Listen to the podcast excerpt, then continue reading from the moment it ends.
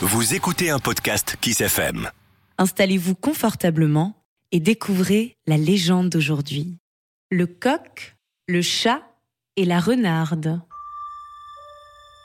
Un brave homme avait pour seul compagnon un coq nommé Milovan et un chat nommé Boris. Ces deux derniers étaient bons amis. Bien que d'un caractère très différent, ils s'entendaient à merveille. Chaque jour, l'homme partait travailler dans les champs afin de gagner sa vie. Et à midi, chaque jour, le chat lui apportait son repas, laissant le coq seul dans leur maison. Or, une renarde, Rufina, vivait dans la forêt toute proche. Elle observait depuis longtemps toutes ces allées et venues, se léchant les babines en attendant le jour où elle croquerait le petit coq dodu. Enfin, un matin, profitant de l'absence de Boris, elle se posta près de Lisba. Elle se mit à chantonner tout doucement. Viens voir, mon cher coquelet, ce que je t'ai apporté, afin de te régaler. Tu aimes les petits pois, en voici rien que pour toi. Milovan fut bien entendu charmé par cette sérénade. Mais sitôt qu'il se pencha à la fenêtre, la renarde l'attrapa par le cou. Elle se dépêcha de retourner vers les bois pour ramener sa proie dans son terrier le coq se mit à s'égosiller. Au secours Au secours, Boris À moi En entendant ces cris, le chat, qui par chance n'était pas très loin, arriva en courant pour sauver son ami. Une fois qu'ils se retrouvèrent à l'abri, Boris avertit Milovan. Méfie-toi de la perfide renarde, elle n'a qu'une seule envie, de manger. Le petit coq, encore sous le choc, remercia mille fois son sauveur et lui jura solennellement de se tenir sur ses gardes. Hélas, le lendemain, alors que le chat apportait son déjeuner à leur maître, la petite chanson retentit de nouveau près de l'isba. Viens voir, mon cher coquelet, ce que je t'ai apporté, afin de te régaler. Tu aimes les petits pois, en voici rien que pour toi. Hmm, je ne me laisserai pas prendre cette fois, se dit le coq.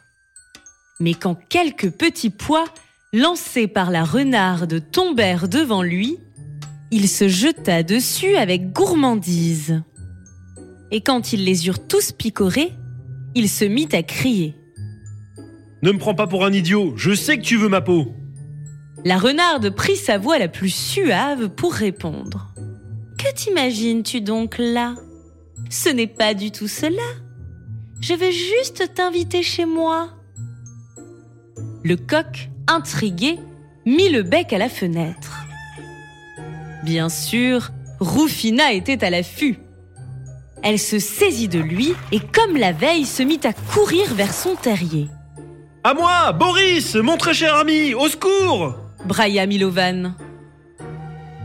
Encore une fois, le chat arriva à temps pour le délivrer. Lorsqu'ils furent rentrés à la maison, Boris gronda son ami.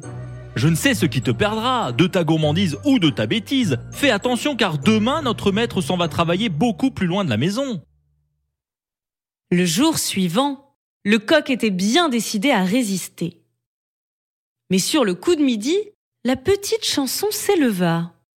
Viens voir, mon cher coquelet, ce que je t'ai apporté, afin de te régaler. Tu aimes les petits pois, en voici rien que pour toi. Il fit la sourde oreille. Le chant reprit.